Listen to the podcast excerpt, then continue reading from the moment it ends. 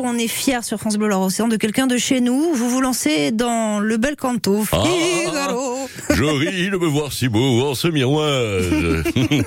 Car France Bleu Océan est fier d'Alain Assurance. Ce Nantais, c'est le créateur de l'opération Opéra sur grand écran.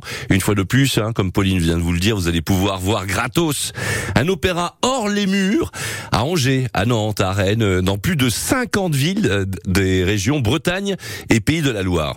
Une idée donc de ce directeur de Angers Nantes Opéra, Alain Assurance, qui veut rendre l'art lyrique accessible à tous. Il est conscient que peu en profitent et pour lui, c'est un art populaire contrairement à ce qu'on répète. Il veut montrer à tous ce qu'ils font au théâtre Gralin et que c'est beau. Tout le monde connaît des airs d'opéra, hein, vraiment tout le monde. L'opéra, ça émerveille avec euh, ses belles mises en scène, ses costumes, ses voix formidables. L'an dernier, Butterfly avait bouleversé avec euh, une tragique histoire d'amour. Un grand écran était installé dans l'hippodrome euh, du Petit Port à Nantes. Ce soir, l'opéra montre un visage charmant, plein de drôleries avec l'élixir d'amour.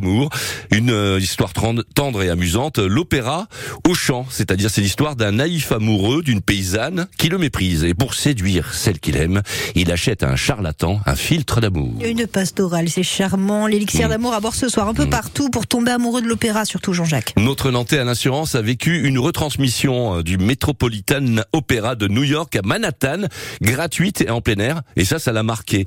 Et il s'est dit, le contribuable paye pour que l'opéra existe, alors donnons l'opéra à tous.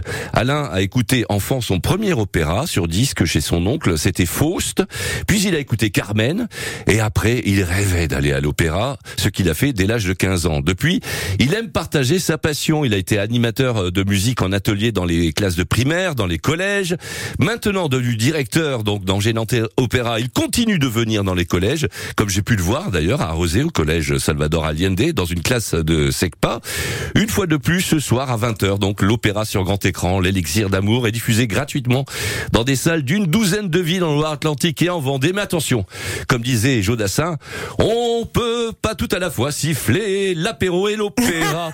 Je la connaissais Oh. pas celle-là, j'adore. Eh oui. Magnifique, lyrique, Jean-Jacques Lester, euh, fier de vous un peu partout en Loire-Atlantique et en Vendée. L'opéra se met à votre portée à 8h15. Merci beaucoup.